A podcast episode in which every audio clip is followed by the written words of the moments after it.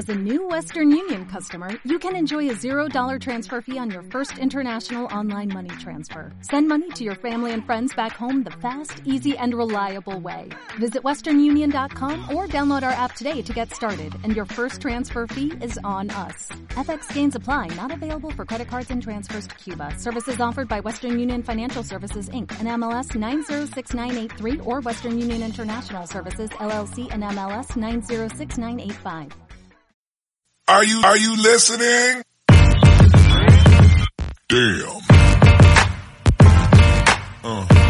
¿Qué pasa, bolers? Bienvenidos a Massive NBA Show, tu podcast de opinión de la mejor liga de baloncesto del mundo, con vuestros hombres. Ander Vader, el estilista. ¿Qué pasa, chavales? Aquí estamos un día más y un día menos para que vuelva la NBA. Con nosotros también eh, vuestro community manager de referencia. Yo solo estoy ahí de, de, pacotilla. El de referencia es él, Alex de Tourist. Buenas tardes. El community manager de referencia que no publica nada. El mejor. y ayudante desastre otra vez. De nuevo, intentaremos estar a la altura. y ya habéis oído vuestro host en el día de hoy es BBB Big O. Que bueno, Ander, tú últimamente le estás dando mucha caña a los videojuegos, ¿eh? En Oh, Twitch. Gamer, ¿eh? Yo ahora cada vez que me, que me veo esto, me acuerdo de, de pequeño cuando pues te vacilaban ahí tus padres, tus tíos, te decían, ¿eh? ¿Qué quieres ser mayor? Eh, Pro- jugador de videojuegos profesional. ¿eh?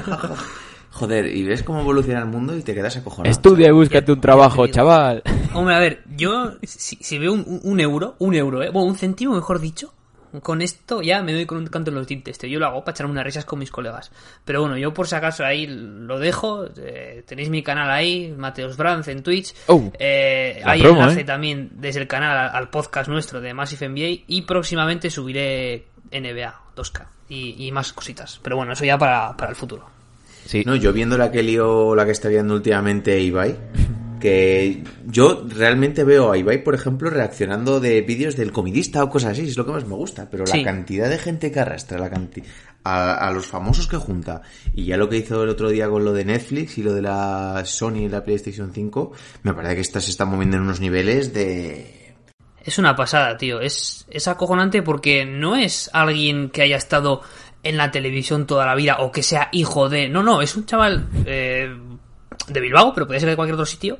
Da la casualidad de que es de Bilbao encima, como cualquiera de nosotros, que simplemente hizo bien las cosas en su momento y ahora disfruta de una repercusión y, y, bueno, él, nos, él sabrá si está a gusto o no, pero desde luego una vida que a mí algo de, no toda, pero algo de envidia, por supuesto, sí que me da, claro. En, en tus directos, Ander, no está Neymar y el Kun. Mira, yo, o un yo amigo invitado- tuyo llamándote... ¿Algún puto jugador de la- del Alavés no tienes? No, tío, yo he invitado a Derrick Rose y a Kemba Walker y así, pero Oh. me han dicho que eh, ahora un poquito complicado, que igual más adelante sí que se pasan ahí. Sí, sí. Que no sé. tenían el cable de USB conectado, ¿no? Que Claro, había Como- no tienen medios, no como tienen medios se- allí para, para conectarse, no, no saben. Como se descuiden un mes y medio van a tener que estar jugando, ¿eh? Y no a la Play. bueno, esperemos. Bien, pues en el episodio de hoy eh, hablaremos un poquito de algo que creo que ya debatimos la semana pasada sobre eh, lo cortas que han sido las vacaciones para determinados jugadores y para determinados equipos y el posible riesgo de lesión que implica pues el que hayan tenido menos descanso y el que se vayan a meter una tralla tan, tan dura en, en tan poco tiempo. Eh, haremos un poco eso sobre el riesgo de lesiones de los jugadores este año. eh, incluso podemos hacer una porrita sobre los que creemos que se van a perder más partidos. Podemos decir directamente que es Zion Williamson o alguien así, y creo que todos, todos ganaríamos. Eh, hablaremos también un poco sobre la posibilidad, que parece ya pues casi segura, de que Facundo Campazzo Oh. vaya a la NBA. El Facu. Eh, por las últimas informaciones que hemos visto en determinados medios, y esta vez lo citamos a AS como fuente de referencia, que para esto sí que está bien, Oh. las cosas como son. Pues parece ser que finalmente va, va a llegar a la NBA, ¿no? Y en la segunda parte, eh, vuestro hombre Ander Vader eh, vendrá con su sección de zapatillas, de estilismo. eh, espero que sea mejor que el de Russell Westbrook. Y hoy creo que nos iba a hablar un poquito de, de, de Kobe Bryant, ¿no? Si, tengo, si no recuerdo mal. Eso es. Bueno, para empezar, eh, el estilismo de Russell Westbrook, aún con sus puntos bajos, que los tiene, tiene sus, sus puntos eh, que están bien, que, me- que a mí me gustan Cor- personalmente. cortarle porque- el micro a este hombre. pero porque también soy un poco, aunque no lo parezca, sí que soy un poco excéntrico. Tengo alma, no, no tengo la capacidad como Russell Westbrook para ponerme esas cosas, esas cosas que se pone él. Y sí, vamos a hablar un poquito de... o de cara? Ambas, ambas. Bueno, física, y económica y, bueno, y, de swag, tío, de molar. Yo eso, a, esas cotas no llego, poco de momento. Eso es. Y como decía, vamos a repasar un poquito la carrera de Kobe Bryant, pero desde el punto de vista de las zapatillas y lo que ha pasado eh, después de su muerte, que supongo que a los que no estéis muy puestos, bueno, os habrá llegado algo de lo que ha hecho Nike con los productos de Kobe, pero ahora lo explicaremos un poquito mejor. Bien, pues yo creo que le podemos ir dando, así que cuando las noches de NBA se hacen largas y los días pesados, siempre tendréis Massive NBA para pasar un buen rato. ¡Comenzamos! A three wins the series. It's Lillard. He got the shot off. Lillard And the Blazers win the series for the first time in 14 Teamed on the drive in from the left. Gets chased into the corner. Comes right back. Oh, through the foul. Wow. There's a poster play, folks. They do have a timeout. Decide not to use it. Curry, way downtown. Bang! Bang! Oh, what a shot from Curry! The brilliant shooting of Stephen Curry continues.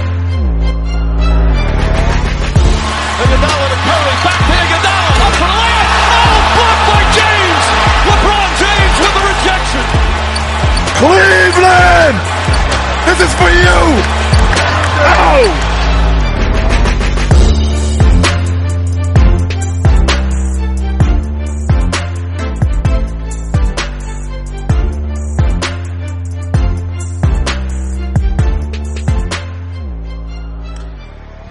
Bien chicos, pues vamos a empezar hablando un poquito sobre ese periodo corto de descanso que van a tener eh, determinados jugadores, determinadas franquicias, determinados equipos NBA y el riesgo de lesiones que va a entrañar pues que se juegan 72 partidos en un periodo de tiempo tan corto, creo que será entre finales de diciembre y abril, ¿no? Es decir, se jugarán 72 partidos eh, esos 72 partidos serán un periodo de tiempo más corto que lo que en otras en otra, en otros años respectivamente.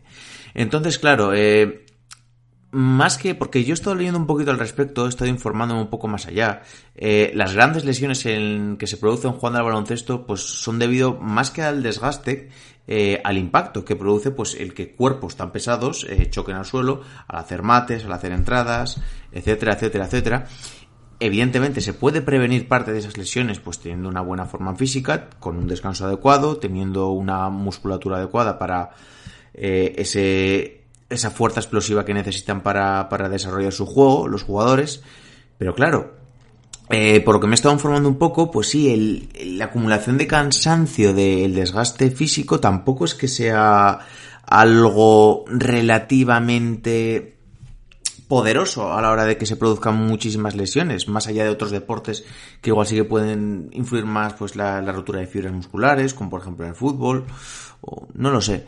Eh, lo que sí que es cierto es que va a haber bastantes jugadores que van a contemporizar bastante y van a abusar un poquito de ese load management que si ya lo hacían en temporadas normales, pues ahora será un poquito más. Y todos pues nos vienen a la mente pues jugadores tipo LeBron, Kawhi, eh, jugadores que vengan de lesión pues eh, el año pasado como Clay Thompson, Curry. ¿Cómo lo veis un poquito vosotros todo este tema? Kawhi va a jugar siete partidos esta temporada, de temporada regular. O sea, al final el tema de backs to backs que hemos hablado ya antes y demás, veremos a ver cómo afecta, pero yo creo que eso, va a haber jugadores que es que no jueguen. Y en cuanto que has mencionado en el, al inicio, pusimos en redes eh, una imagen de, de, de Sion, de Sion, eh, ya me preocupa bastante ese tipo de jugadores que basan bastante en el físico y, y, a mí no me extrañaría nada, vaya, yo creo que lo discutíamos con John Ball que ponía los Pelicans estos, para mí no entran ni en playoff porque, mínimos estos dijo, ¿eh? porque yo creo que Sion no va a poder jugar back to backs, o sea, descartadísimo, entonces ya a ver cuántos partidos se pierde por eso y veremos si con minutos eh, restringidos y demás. Entonces, va a ser delicado y va a haber eh, plantillas más completas, con jugadores más jóvenes que sean más beneficiadas, ¿no? Pues por ejemplo el caso de Lakers, si vemos a LeBron temporizando y el resto son veteranos, no creo que les ayude mucho esa parte física para aguantar este temporada, ¿no? Entonces veremos yo creo que en cuanto a temporada regular puede haber algunas eh, sorpresas entre comillas. Sí, bueno, lo primero que hay que decir es que se van a jugar eh, 72 partidos, ya es oficial, ya sí que sí, por si alguno todavía estaba por ahí perdido, y se van a jugar en principio, el plan es jugarlos del 22 de, de diciembre a más o menos finales de junio, por ahí que es cuando eh, se jugarán las finales de la NBA. Esto es, son más partidos que los 66 que se jugaron el año del lockout. No, pero también- a- hasta finales de junio, en finales de junio es la final de la NBA. Los 72 partidos, sean de temporada regular, acabarán antes. Sí, sí, claro, claro, me, me refiero a al año Ah, entero de, sí. de NBA. Sí, yo me refería antes a temporada regular de los 72 partidos que imagino que acabará en torno a abril, más o menos. Sí, eso es, sí, pero déjame, déjame acabar, Oscar. Me refería a que en la temporada del lockout tuvimos 62 partidos, 66 partidos, perdón, empezando desde el 25 de diciembre, es decir, una fecha similar, pero con 8 partidos menos. Las finales, obviamente, también acabaron a finales de junio y la temporada regular eh, a, a, finales de abril, porque entonces eh, acababa incluso más tarde la temporada regular que lo que ha acabado estos últimos años.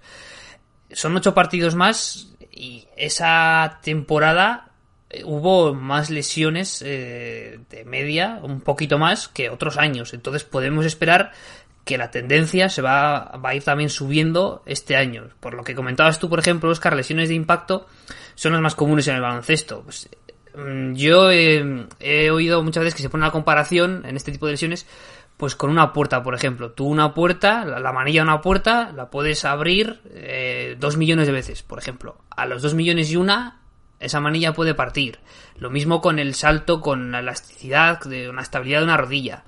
Igual puedes hacer determinado tiempo de movimiento dos millones de veces. Al dos millones uno, si está esa rodilla mal, puede romper. Pues al final es eso, es añadir más estrés a articulaciones que ya de por sí sufren, porque baloncesto a estos niveles es un deporte exigente físicamente y puede producirse pues más, más lesiones al final. Eso es. Sí, a ver, eh, yo más que nada, pues eh, ahora pienso un poco cuando saca- eh, esto, empezó todo el tema de la burbuja y había varios equipos, creo que en total son ocho, que no participaron en nada. Me- a eso le podemos sumar pues los que fueron a Disney un poquito de vacaciones, pues tipo Washington, eh, ¿quién más? Eh, Orlando, porque San Antonio. Brooklyn. Sí. Claro, esos equipos llevan mucho sin competir. Eh, piensa, por ejemplo, en un equipo joven eh, que tiene que crecer como los Atlanta Hawks. Llevan desde marzo del año pasado sin competir. O sea, una barbaridad. Entonces, ¿qué va a suceder? ¿Qué va a pasar? Eh, esos jugadores necesitan hacer algo. ¿Cómo se van a ver afectados de cara a esta nueva temporada? Porque cuando las los, en cuerpos jóvenes eh, lo que necesitas es jugar y cuanto más mejor para desarrollar tu juego y desarrollar tu físico. Sí, pero ese tipo de equipos, como, perdón, ¿eh? los Hawks o, o se me ocurre, por ejemplo, Memphis Grizzlies, equipos eh, jóvenes con, un, eh, buena, con una buena rotación, yo creo que se van a ver menos afectados. O Miami, por ejemplo. Sí, pero a Memphis no lo, no lo meto, porque compitió y estuvo compitiendo. Pero Sí, gente sí, sí. que, yo que sé, Charlotte. Charlotte ahora, por ejemplo, tampoco creo que tenga muy Con- grandes aspiraciones. Con perdón, pero- Charlotte les da igual cuánto Claro. tiempo hayan estado parados. No hay nada que mejorar ahí, no os preocupéis. Detroit, no sé quién más había. Los Warriors, por ejemplo. ¿Cómo les habrá venido a los Warriors? ¿Les habrá venido bien el descanso extra? Igual se ven un poquito oxidados. Yo creo que todo está por ver y a lo que voy es que estamos viviendo una situación nueva y ante lo nuevo eh, siempre hay gente que se sabe adaptar mejor y otra gente que se sabe adaptar peor. Entonces también dependerá mucho de cómo se hayan cuidado los jugadores en este periodo de tiempo tan largo que han sufrido algunos sin se habrán entrenado, se habrán cuidado, habrán cuidado su dieta, habrán cuidado su ejercicio físico. Pues estoy seguro que habrá algunos que sí y algunos que no. ¿Se han visto imágenes de Draymond Green? No. Yo recuerdo haberlo ejemplo, visto... John Wall se ha cuidado, se ha cuidado bastante. Recuerdo haberlo visto en la televisión en la burbuja, pero no se la ha vuelto a ver, ¿no? Porque de, de Clay Thompson nos hemos hartado de ver imágenes, los Warriors están eh, bastante con la vuelta y se le ve en forma. Pero yo sinceramente creo que para ciertos equipos, eh, eso, la temporada en sí no va a ser eh, tan exigente por ser un grupo más joven, pero también obviamente este parón no les ha beneficiado. Ese desarrollo que necesitan con juego y demás pues eh, es que son casi 10 sí, diez meses de, de parón, no hay 10 meses. Y hay que añadir que probablemente también la pretemporada sea más corta, tenga menos tiempo de adaptarse, eh, de ponerse físicamente en forma a los, los jugadores. Y a mí, sobre todo, me genera dudas por jugadores que han acabado esta temporada, esta burbuja, con molestias o lesionados. Por ejemplo, se me viene a la cabeza Kemba Walker, que ha estado arrastrando molestias en la rodilla todo el año y parecía que en la burbuja estaba un poco mejor, pero a mí sus actuaciones en playoff me dejaron dudas de cómo está físicamente. ¿Se habrá podido recuperar bien de cara a este inicio de temporada? Jonathan Isaac, que vuelve a pasar por quirófano, prácticamente creo, no sé si jugará este año o no. Eh, probablemente con una carga de estamos a- este, se está hablando que pueden ser hasta tres partidos en cuatro días, probablemente no quieras arriesgar a este tipo de jugadores que tienen molestias o vienen de lesiones importantes. Eso condiciona también a, a los equipos. Sí, por eso comentar, Claro, creo que puede ser un año de sorpresas en cuanto a cl- clasificación de temporada regular, ¿no? Pues que no nos están Ahora tiene más valor aquello que hablamos de las divisiones. Hombre, si, Sí. si, si va a estar condicionado a viajes eh, cerquita, No es lo mismo jugar un back-to-back contra los Cavaliers o contra Detroit, como puede ser la conferencia de lo, o contra los Bulls, como puede ser la conferencia de Milwaukee, que hacerlo contra Warriors y Clippers, como puede ser la de los Lakers. ¿le ponemos asterisco? No, no, hombre, no. Al final, que gana el mejor y el que más se lo merece. Nada, es coña. Totalmente de acuerdo. Veremos, es que son Esto muchas es poner un anillo de fuego en el, en el ring mientras se están pegando alrededor. Yo- Luego también yo he visto un artículo interesante en Forbes, me ha sorprendido el sitio, pero bueno, porque eh, un doctor ahí de Estados Unidos especi- eh, especialista en los ligamento cruzado ya avisó en 2011 de que la temporada de lockout podría ser bastante dañina para la salud de los jugadores. Como resultado, eh, 11 jugadores se rompieron el ligamento cruzado en en esa temporada del lockout y en la siguiente. O sea, como diciendo que también. Yo no sé hasta qué punto esto podría afectar, pero como que podría afectar también al desgaste de la temporada siguiente. Y que, por ejemplo, en otro periodo, el periodo anterior al lockout, de dos años, de dos temporadas, solo tres roturas de ligamento cruzado. Tres jugadores se rompieron el ligamento cruzado. Esto es un número significativo. El ligamento cruzado, el John Ball, que no está aquí justo cuando está, hablamos de estas cosas, no está. Pero él igual nos puede decir mejor. Lo que yo tengo entendido es que es una lesión muy extraña de, de predecir, porque a no ser que tú tengas afectada la rodilla por algo, menisco algún, alguna molestia así recurrente, no hay forma de prevenirlo. O sea, te puede ocurrir en un mal gesto, te puede ocurrir por una sobrecarga, por problemas de, de caer mal, por ejemplo, como le pasaba a Derrick Rose, que siempre en su, desde su carrera se le ha visto que no le han criticado en ese sentido, de que no sabe aterrizar después de, de saltar. Esas cosas son importantes y se, se entrenan hoy en día. Y vamos, podríamos ver eh, lesiones graves que a nadie les gusta ver de este tipo. Yo me acuerdo de eso, de la temporada de Lockout, estuvieron lesionados por este motivo. Se lesionaron Rose, Sampert, Rondo, no sé si fue ese año o el siguiente, hubo unos cuantos. Por cierto, también recordar que oficialmente la agencia libre empezará el día 20 y eh, 20 de noviembre y creo que unos días antes del draft ya se pueden comenzar con los traspasos, así que empieza lo bueno, empieza lo bueno. O sea, eh, se acabó el humo y empiezan los hechos. o- Eso es, y hay ganas. Mm. Veremos Eh, también, ¿no? venga, Esos va. jugadores que tienen menos tiempo para, para negociar. Ya También si queréis el, importante. el- el tema de números, os, os escucháis el episodio del domingo y la, la- la sección dedicada a los números y salarios de John Ball, que yo me perdí, pues eh, lo tenéis ahí para escucharlo, ¿no? Tema de salarios de jugadores y demás. Pero... Eh, pasamos, si queréis, al tema Campazzo, antes de pasar a la sección de Under. Eh, pues las últimas informaciones, yo lo último que he leído en AS de Alberto Clemente, eh, nos dice que pues le pueden quedar los días contados a Campazzo en, en, el en Europa, en el Real Madrid, y que es bastante probable que, que para el día 20 del salto a la NBA, ligado un poco con eso que acabamos de comentar, que se abriría el mercado de traspasos. Eh, él, pues yo creo que podrá fichar por el equipo que, bueno, que quiera y que pueda pagar su salario. Ya sabemos que tenía una cláusula de rescisión, creo que era en torno a 6 millones, si no recuerdo mal. Sí. Y claro, él tiene que abonar eh, esa cantidad, obviamente pues luego de ahí se le descontará parte de su salario en el equipo que esté en la NBA. Lo- las franquicias que más se han rumoreado han sido San Antonio, Dallas, eh, Minnesota. No sé si habéis oído hablar de alguien más o, o si creéis que podría encajar en algún otro equipo. ¿Cómo veis un poquito todo este tema? ¿Creéis que puede dar buen nivel en la NBA? Yo aquí, por una vez, tengo que soltar un mini I told you porque Oh, dije que Campacho me encajaba en Minnesota. Lo dije cuando estábamos en el confinamiento y, y la leche. No sé por qué se me ocurrió y resulta que, que no quiero yo aquí darme de adivino ni nada de eso, pero que pues, ha, ha caído. Porque Minnesota está interesado en, en Campacho. A mí me parece un refuerzo interesante para los tres equipos. O sea, no va a ser una estrella NBA. Minnesota, de verdad.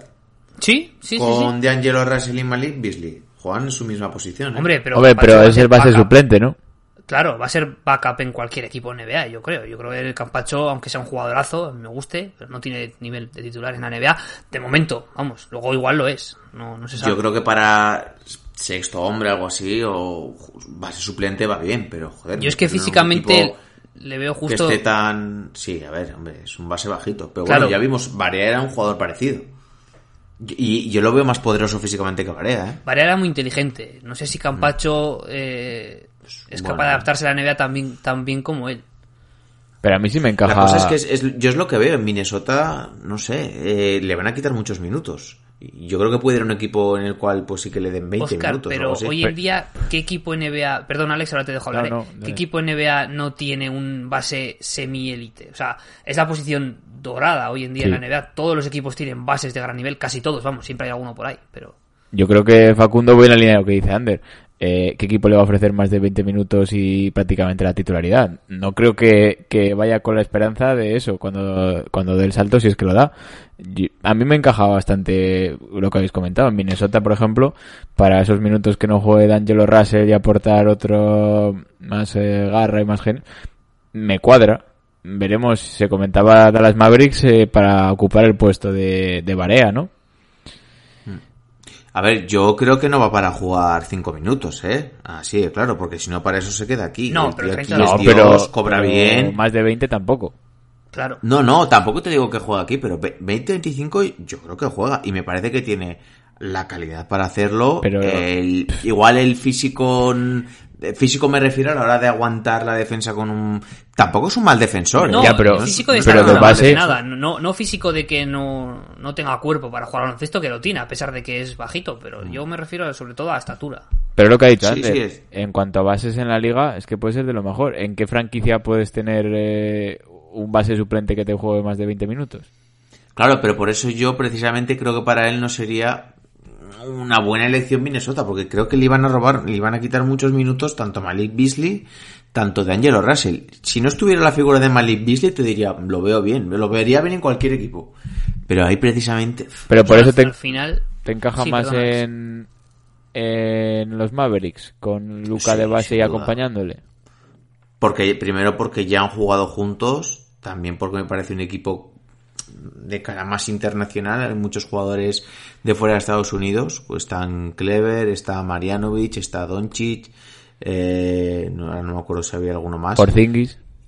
Porzingis, y luego claro, en San Antonio también me cuadra, porque está detrás la mano de Ginobili y, y también Popovich es uno de los jugadores, de los entrenadores que más talento de fuera de Estados Unidos ha exportado.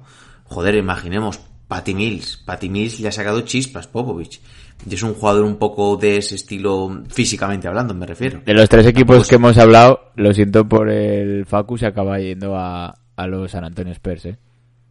Va, yo no lo vería mal para él, eh. Él al final No, tampoco- pero en cuanto a aspiraciones, digamos, además, creo que es el que peor año va a tener de los tres, de los tres equipos que hemos mencionado.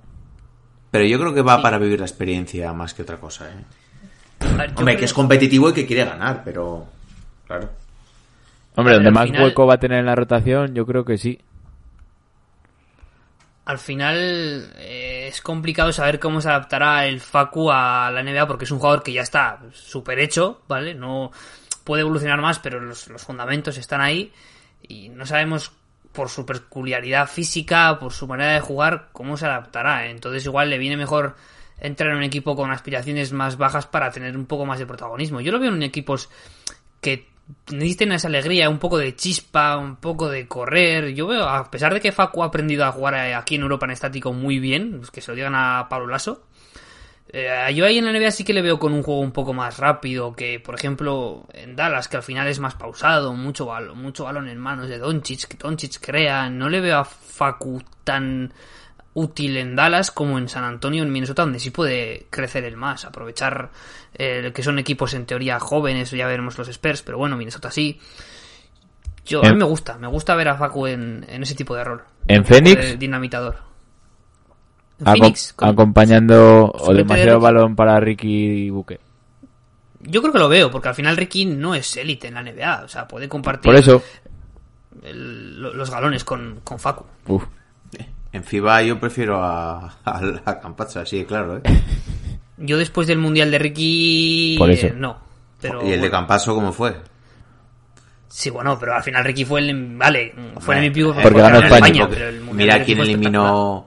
Mira también a quién eliminó a Argentina, ¿eh? Sí, se sí, cargaron a Serbia y luego a Francia, que Francia se había cargado a Estados Unidos con un equipo muy justito. Porque estaban eh, él, eh, Garino, eh, Bildoza, pues Deck y, Esc- y Escola con 500 años. y el jubilado A mí el equipo de Argentina me encantaba, ¿eh? Yo, de verdad sí, que pero le veía... comparado con el de España, por ejemplo. Así les fue en la final. A ver, un repaso. Un saludo a Eh, todos los se ha hablado- seguidores argentinos. Hablando un poco de argentinos, también, pues, eh, Volmaro ya sabemos que se va a presentar al draft.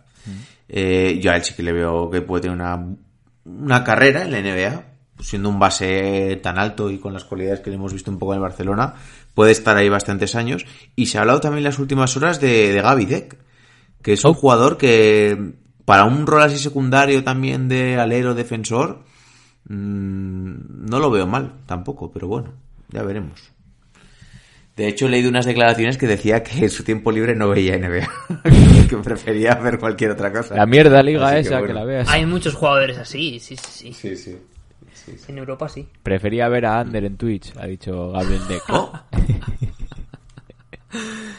No, pero sí que hay muchos jugadores que no les gusta ver el deporte que practican. Estoy seguro que Kawhi Leonard no ve baloncesto. Es- Yo también, sí, sí. Me parece el ejemplo perfecto, la verdad.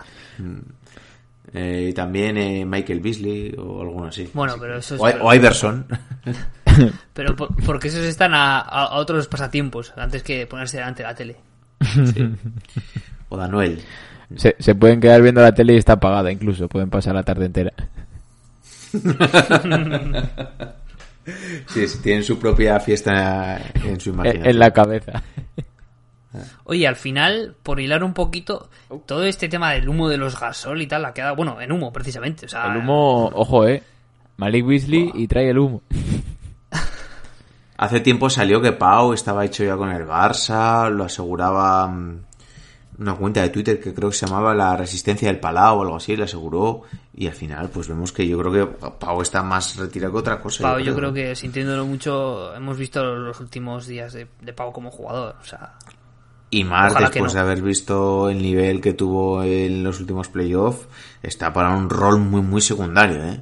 Porque, claro, hemos oído muchas veces, joder, que bien encajaría en Boston, en los Warriors, en tal. Yo creo que tenemos el recuerdo del mar de Toronto en las finales, pero es que ya ha pasado casi dos años de eso. hay que ver. Yo a Mark todavía le, le guardo una última bala, no para que sea fundamental en un equipo, pero sí, con los minutos, aportando algunos minutos de calidad, sí, no arrastrándose, casi arrastrándose como en la burbuja. Yo creo que ahí influyeron más factores, igual pues eso, el factor psicológico, o que llegó con menos peso, pero igual no llegó en la forma adecuada para su juego, no lo sé. Vamos a esperar con Mark un poquito. Bien, pues metemos una pequeña pausa, un pequeño descansito y vamos con la sección de Under, eh, de las tapas, eh, en honor a Kobe Bryant y vemos un poquito lo que nos trae de parado. ¿ok? Dale. Venga, va, dentro intro. The level of cruelty that continues to be exacted against New York Knicks fans is pretty hard to take. With the fourth pick in the 2015 NBA Draft, the New York Knicks select Kristaps Porzingis from Liepaja, Latvia. He last played for Sevilla in Spain.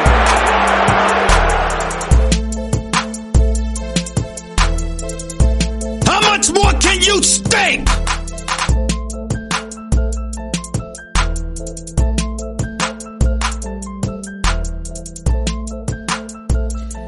Bien, Ander, pues el micro es todo tuyo. Eh, ¿Qué nos traes hoy?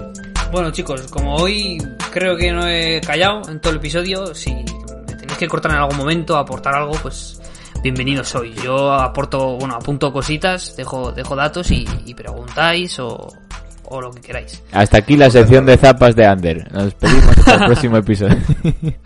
Valor. Vale, vamos a traer la figura de Kobe, pero al final en la sección de zapas eh, queremos que esté relacionado un poquito con la NBA. Entonces, la figura de Kobe es, ha sido siempre muy importante en, la en el escenario de las zapatillas NBA y tras su muerte, pues eh, incluso más, pero por otros motivos. Vamos a empezar por el principio. Eh, Kobe ya marcó tendencia desde el principio, desde que fuera drafteado, recordamos, en la posición número 13 por los Charlotte Hornets. Porque ya incluso antes del draft, a pesar de no eh, haber firmado con una universidad, de llegar a la NBA directamente desde el instituto, él ya quería parecerse a Jordan y tener un contrato antes de llegar a la NBA, un contrato de zapatillas. Lo firmó con Adidas por 48 millones de dólares, que para la época, 1996, recordamos, estaba muy bien, ¿vale? No, no era Jordan, obviamente, pero estaba muy bien. La experiencia de Kobe con Adidas no fue del todo buena, por no decir que fue bastante... Bueno, empezó bien. La Adidas le diseñó su propia eh, signature, su propia zapatilla con nombre, pero acabó mal. ¿Por qué? Al final, la Adidas Kobe 1 tenía un pase. Ahora si queréis, mientras hablo, buscáis fotos en Google porque no, no tiene desperdicio. La Adidas Kobe 2 era directamente, bueno, es considerada por, por la gente que sabe de esto en general como la peor zapatilla de la historia, la peor signature, mejor dicho, de la historia. ¿Por qué? Hostia. Acabo, de cargar la imagen, por favor. Buscáis en eso. Google y, y veis por qué. Merece, merece un esguince directamente quien la lleve. La silueta estaba inspirada en no sé qué Audi. No me acuerdo de. No, no sé qué coche era, pero bueno, en un Audi, ¿vale? Pero qué coño Y- es esto.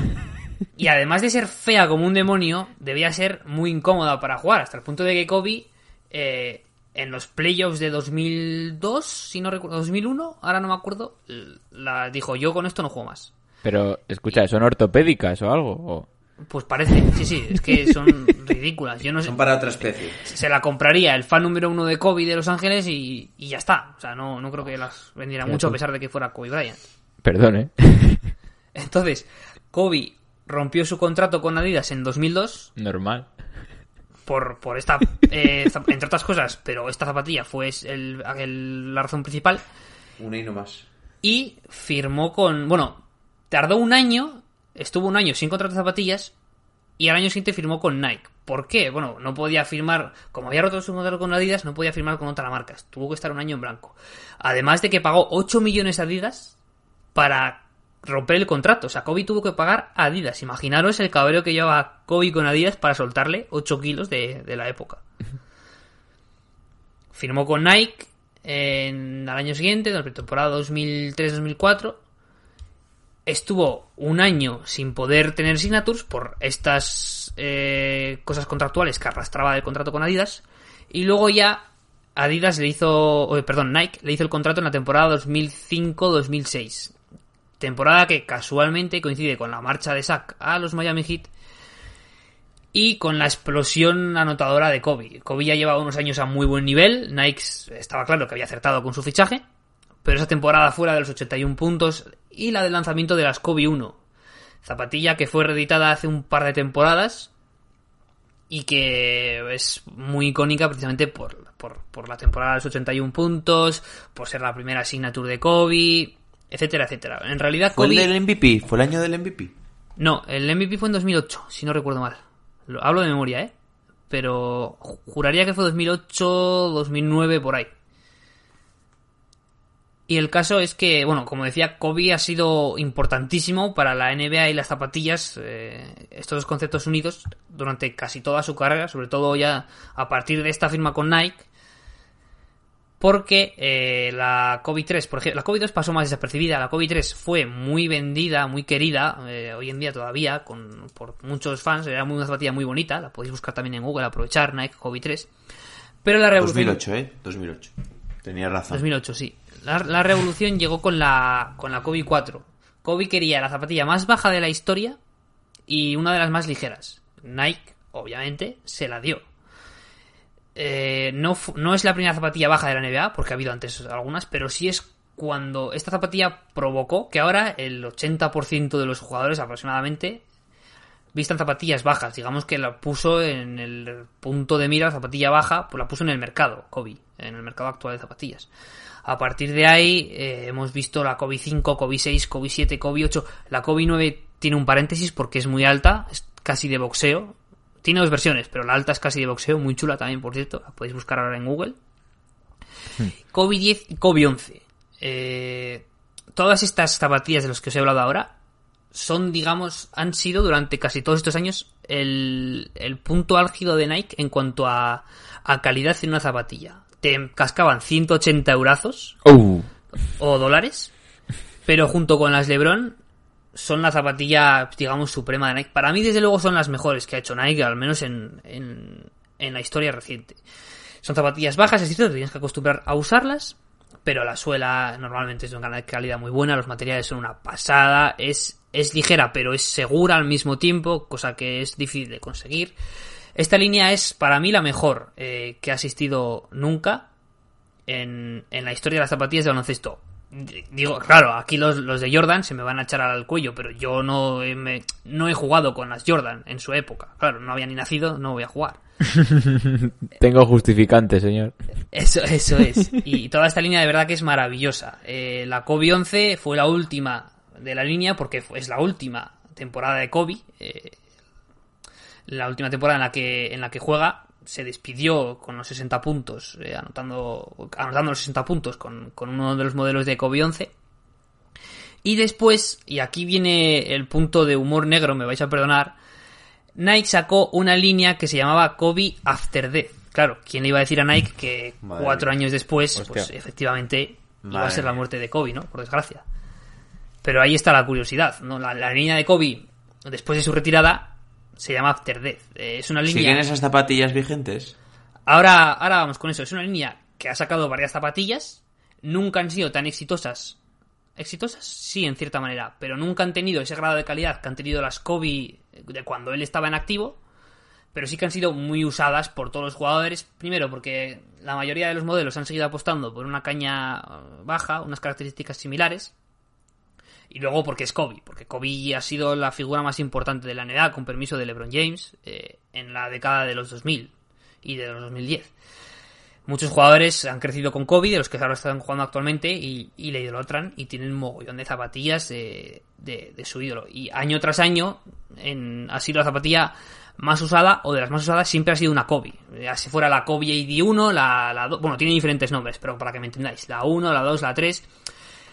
Eh, recientemente, hace dos temporadas, Nike eh, comenzó a reeditar modelos eh, retro de Kobe, digamos, las primeras Kobe, pero un poquito mejoradas para el baloncesto actual. Pues le metían alguna chorradica y te la metían otra vez. ¿Para qué? Para que pasaras por caja. Pero siguen siendo zapatillas muy buenas que se han estado vendiendo con normalidad. Tanto la 1 como la 4 como la 5, justo coincidiendo con el lanzamiento de la 5, casi casi, poquito antes de que muriera Kobe, se lanzó la, la Kobe 5. Y, y una vez que murió Kobe Bryant, eh, esa misma noche, bueno, digamos, al saltar la noticia, seguro que os acordáis todos de ese momento, automáticamente los artículos de Kobe en la tienda de Nike desaparecieron. Se dijo que Nike los había retirado. Nike eh, sacó un comunicado desmintiendo esto diciendo que los artículos habían sido comprados en masa nada más conocerse la muerte de Kobe. Yo aquí no sé quién tiene razón, obviamente, pero permitidme dudar de Nike. No sé, cuando alguien... A ver, hay gente ver. para todo, vale. Pero no creo que saltaran millones de californianos o millones de personas en todo el mundo, porque ocurrió en todo el mundo esto, bueno. a comprar artículos de Kobe cuando se está muriendo Kobe, entendedme. O sea, Pero, No sé. pero tanto, tanto se ha comprado, tanto se ha vendido, para acabar con todo, no les queda ni una camiseta de Kobe. Claro, pues de- de- debía ser que no. Yo eso, tengo, ten- tengo dudas de, de esto. Pero bueno, Nike lo hizo así. Y bueno, Nike lo dijo así, perdón. ¿Qué ha hecho Nike después en estos últimos meses? Bueno, estuvo durante dos, dos meses que además coincidieron con el confinamiento y tal. Estuvo, digamos, repensando lo que iba a hacer con la línea de Kobe. O eso, al menos esa era su versión. Al final terminó por sacar una zapatilla. la- La primera zapatilla que salió después de la muerte de Kobe es una zapatilla muy simple, una zapatilla que estaba obviamente programada para su lanzamiento antes de la muerte de Kobe. Es la línea Takedown de Kobe, o sea, es decir, la línea que sigue siendo Signature porque es del nombre de Kobe, pero de menos calidad. Y es una zapatilla que no, no te dice nada, o sea, es igual a los otros ocho modelos de Takedown que han sacado de Kobe de los últimos años, no te dice nada. Y se vendió pues a un precio estándar, creo que esa zapatilla solía estar sobre los 100 euros, 120 euros. No tenía prácticamente ningún detalle de la muerte de Kobe ni demás. Obviamente la zapatilla se ha vendido bien, pero no ha sido superventas. A lo que vamos es que los productos de verdad representativos de Kobe, que esta zapatilla no lo era, eh, como han sido, por ejemplo, las últimas Kobe que han salido, las Kobe 5, en honor al primer anillo que ganó, que eran unos colores que llevan un partido de las finales del primer anillo y demás, han sido lanzamientos limitados que Nike eh, prácticamente ha vendido, pues no sé si me invento, 200 pares en España, en Europa, algo así, algo así era, los pares súper limitados. Esto ha pasado tanto con zapatillas de Kobe como con camisetas de Kobe. ¿Qué ha pasado? Claro, la gente se ha matado por estos productos de Kobe. Todo el mundo quiere tener hoy en día un producto de Kobe, pues para recordarle. eh, Nike, en vez de fabricar en masa, ha super limitado estos productos. Sus motivos tendrán, ¿eh? Yo no voy a criticar aquí las decisiones de una empresa porque no, no lo sé. Si, si esto está justificado o no. Pero lo ha hecho así y esto provoca que hoy en día los productos de Kobe estén súper, súper, súper sobrecosteados. Sacó en, en verano Nike una camiseta de edición especial eh, de la mamba mm, negra con las escamas, la, la que han llevado los Lakers esta temporada Sí. Pues la sacó con el dorsal número 8 en, en el frente y con el 24 en la espalda. Una camiseta espe- especial de edición limitada, creo que eran 250 euros, algo así. Eh, esa camiseta ha volado. Ha volado y ha habido gente que la ha comprado para después venderla en el Wallapop, no Wallapop, pero ya me entendéis, en el Wallapop de turno por 500 euros, por ejemplo. Eso es lo que está pasando actualmente con los productos de Kobe. Otro ejemplo, eh, yo tengo una de esas zapatillas de la línea Takedown de Kobe, una línea de menor Oh. calidad. Se llama la Mamba Rage y es eh, con los Como colores por las ofertas sean de... con, con los colores del Grinch eh, en su día. Esas están se- guapas, ¿eh? Sí, la- las Grinch originales son las Kobe 6, esas sí que están imposibles, o sea, pero estas eran las que tenían los mismos colores, por eso me los pillé, o parecidos. y eh, estaban, se vendían a un precio de eso de 100 euros más o menos, yo las compré en, en oferta, porque había de sobra antes de la muerte de Kobe, claro. Esto es, estas las tengo desde hace año y pico. Las compré por 70 euros. Hoy en día en StockX, que es la web de referencia para comprar zapatillas de coleccionismo eh, que no estén usadas, pero bueno, zapatillas de segunda mano, entre comillas, valen 150 euros. O sea, para que os hagáis una idea, las ¿Puedes zapatillas... repetir cuál es la... la, la- Luego nos pregunta por... Kobe, Kobe Mamba Raids, eh, las verdes, las greens. No, digo La, la... página, la página. Vamos a Ah. dar promoción gratis aquí. La página, la página donde las compré, tío, pues es que he comprado en tantas que no me acuerdo, te lo, te lo juro. Puede que fuera Basket Revolution de Madrid, creo que sí, eh. creo que fue Basket Revolution de Madrid donde me las compré. Es que preguntan mucho y yo, pues, la verdad, Pero- no tengo ni puta Pero idea, vamos, sé que ahí no, ahí no van a estar, obviamente. Ya no hay ninguna Kobe prácticamente en ningún sitio, porque son todas de, de lanzamiento limitado por Nike, no venden casi a tiendas. Precisamente las tiendas importantes de España, como Basket Revolution, 24 Seconds, tienen acceso a algunos pares, pero se agotan al segundo de comprarlos. Tengo amigos que son muy de Kobe, con más pasta que yo, que están allá al quite y a veces las consiguen, otras veces no. Entonces, es complicado conseguir productos de Kobe. Y ahora, para 2021, Nike va a lanzar, eh, claro, lanzó la Kobe 5 reeditada el año pasado, este año va a lanzar la Kobe 6. Bueno, mejor dicho, a principios de 2021, según datos oficiales de Nike. Eh, la gente va a morir, la gente va a morir por estas zapatillas. No Se sé va a si el- pegar. no sé si es el Son las comentario, ¿eh? primeras- son las primeras que se lanzan de verdad importantes, representativas de Kobe después de su muerte. Y además es una zapatilla, la 6, considerada, bueno, pues una de las mejores de la línea. Con los colores de Grinch, que fue una edición súper limitada. eh, que jugó- con las que jugó Kobe un partido, las navidades de 2010. Que actualmente en StockX está valorada en unos 1.500 eu- eh, dólares. eh, ¿Solo? De ahí para arriba, ¿vale? En función de la talla. Pues vamos a pues, sortear unas en Massive. una zapatilla súper especial que si se van a pegar por ella, pues miles de personas en el mundo le van a tener, me invento, 200. Y eso es lo que ha pasado un poquito con- con Kobe en, en la actualidad.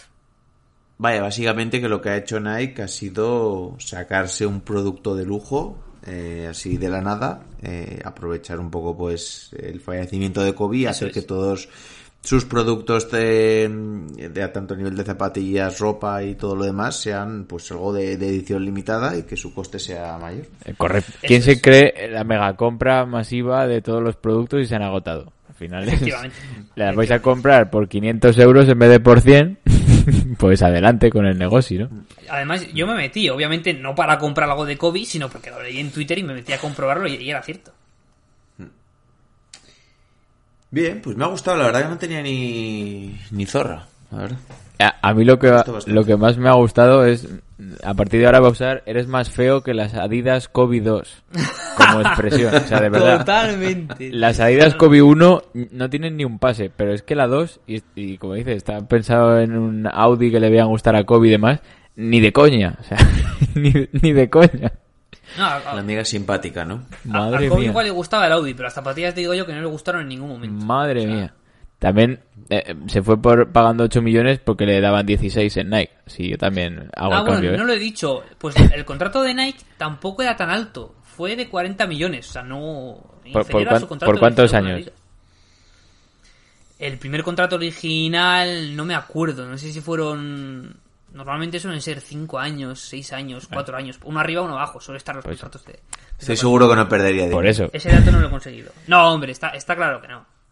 Lo que me extraña con lo- el carácter de Kobe y demás, que no se levantase de la reunión cuando le presentaron ese modelo y dijo, hasta aquí, que aguantase e incluso hiciese otra otra otra versión, ¿no? La, la 3. Por Bueno, cierto, otro dato que no he dicho, eh, justo después de firmar el contrato con Nike, salieron a la luz las acusaciones estas de, de violación de Kobe cuando estuvo a punto de, de- de dejarlo con su mujer Vanessa, etcétera. Mm, De haber salido esas acusaciones un poquito antes, probablemente, no lo sé, Nike quizá no hubiera firmado a Kobe, porque hubo marcas que rompieron su patrocinio con, con Kobe Bryant. Y nos hubiéramos Hombre. perdido todo esto. Eso es básquet ficción, vida ficción, como- llamadlo como queráis. Pero bueno, una curiosidad. Acusaciones, eh, hubo un juicio. eh, Bueno, sí, perdón, Vamos perdón. a comentar nada más, que cada uno ya se informe como quiera, porque no estamos aquí para emitir ningún juicio de valor, pero bueno, informarnos porque. Sí, el, juicio se Bueno, hizo. no me quiero meter en camisas de once varas tampoco. Eso pero es, bueno. no, sin más, ahí está. Sí. Quien quiera mirarlo, nosotros ni, ni vamos a, a manchar ni a lavar la imagen de Kobe. Ahí está nuestro Eso es. Nada más. No, porque además, justo cuando falleció Kobe, eh, hubo mucha gente que, Que recrim- que recriminaba esto y decía, bueno, pues no era tanto el, el santo que, que, vos, que se ha contado, pues bueno, cada uno. No hay que comentarlo nada más. No sé, me estoy metiendo aquí en un jaleo. Sí, sí, yo digo no, que, está, que- salga, que salga donde se está metiendo. Sí, sí. Con el barro hasta Eh, el cuello. Dicho todo esto, yo creo que lo vamos a ir dejando por aquí. La verdad me ha gustado mucho eh, estas dos últimas semanas, Sander, así que te renovamos por unas más, pero no traigas las Kobe, Kobe, Kobe 4, ¿eh? Kobe 2. Las, Kobe Las 2, del eso, perdón, 2021, Kobe Kobe 6. Las que van a No ser. traigas las Kobe 2 porque si no, pues te, te Las mías son las. Mamba Rage, las verdes. Que, eh, dado vuestro gusto, nos, no, ya os digo yo que no, no son de vuestro estilo. Uh, ¿Cómo?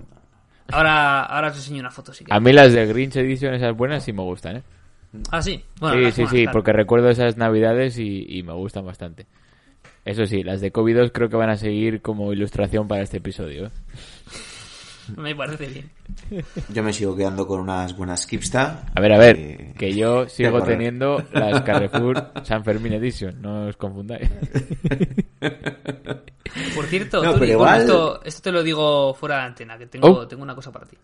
Por cierto, sí, Igual pruebo sirven también y para me compro tenis, unas... y me compro unas estas navidades, fíjate lo que te digo. No tenía en mi vida unas zapatillas de baloncesto. Bueno, pues ya, ya me Para, ya- para, para echarte la siesta en el sofá o Sí, vaya. Venís a mí con el consultorio para y yo- salir a, yo os para salir a pasear. Sí, a dar un, pe- un pequeño un paseo con las manos detrás de la espalda. A pasear a pipa con zapatillas de a baloncesto. lo, a lo jubilado, en un paseo de domingo con el periódico detrás. Ahora hay Black Friday en, Oh. en 24 segundos, ya que estamos de promo, pues estamos de promo. Sí, sí, a ver Y si a ver si algo. Tenemos, tenemos acceso hasta el 22, creo, acceso prioritario. Ya están volando cosas. Si queréis algo, pues me, me comentáis. Uh, Bien, pues yo creo que lo vamos a ir dejando por aquí. Eh, recordamos que podéis seguirnos en redes sociales, en Twitter, Instagram, arroba más IPNBA con dos S. Podéis escuchar el podcast en las plataformas habituales, pero recordamos que en iVoox eh, tenéis la pestañita de comunidad, en la cual pues estamos subiendo posts, eh, fotos, eh, también las preguntas para que los domingos habléis un poquito con The Tourist, con John Ball, con Dr. J. Eh, creo que hoy vamos a subir un articulito, bueno, una especie de post que ha hecho nuestro hombre Ander, ¿no? En relación a, a también un tema de zapatillas, ¿no? Lo, que no hablamos el- hace no sé cuántos episodios ya, porque como hacemos Estamos, 16 por día, pues no, no sé. estamos El de Durán, la El historia tema de de Durán. Durán con Nike, sí. re- el reciclando contenido, Ander. Yo soy un mandado, tío. A mí me dicen que suba eso y, y, y como lo hago tan bien y No. sé tanto, pues aún repetido la gente lo consume. Vale, vale. Pero bueno, ahora tenéis la posibilidad de dejar vuestra opinión a Ander, decirle pues que os parece una puta mierda lo que ha hecho o que os encanta. Por que cierto, ya que estamos hablando del tema, detallito de Durant. Eh, Durant pudo firmar con Adidas por más dinero y aún así eligió, eligió Nike. Igual es que también le iban a hacer en una Saudi así, chungas. Vio el prototipo y dijo, ni de coña. Durán asúmelo. Oh. Eh, dicho todo esto, se van despidiendo de vosotros vuestro hombre Alejandro de Turis, Bueno, chavales, hasta la próxima. Chao, chao. vuestro hombre con una sección espectacular nuevamente, Ander Vader, el estilista, Nos vemos, chavales. ¿Alguna duda, alguna propuesta, lo que sea? Ya sabéis, en en iVoox o iVoox para los modernos. Y vuestro hombre Bijo. Un saludo a todos y... y eso, un saludo a todos. Vale, chao. Y a todas. Three wins the series. It's Lillard. He got the shot off. Lillard down! And the Blazers win the series for the first time in 14 years! Double teamed on the drive in for the left, gets chased into the corner, comes right back. Shot! Through the foul! Wow! There's a poster play, folks. They do have a timeout. Decide not to use it. Curry, way downtown. Bang! Bang! Oh, what a shot from Curry! The brilliant shooting of Stephen Curry continues. To Curry, back to Iguodala, up for the layup. Oh, blocked by James. LeBron James with the rejection. Cleveland, this is for you. Oh!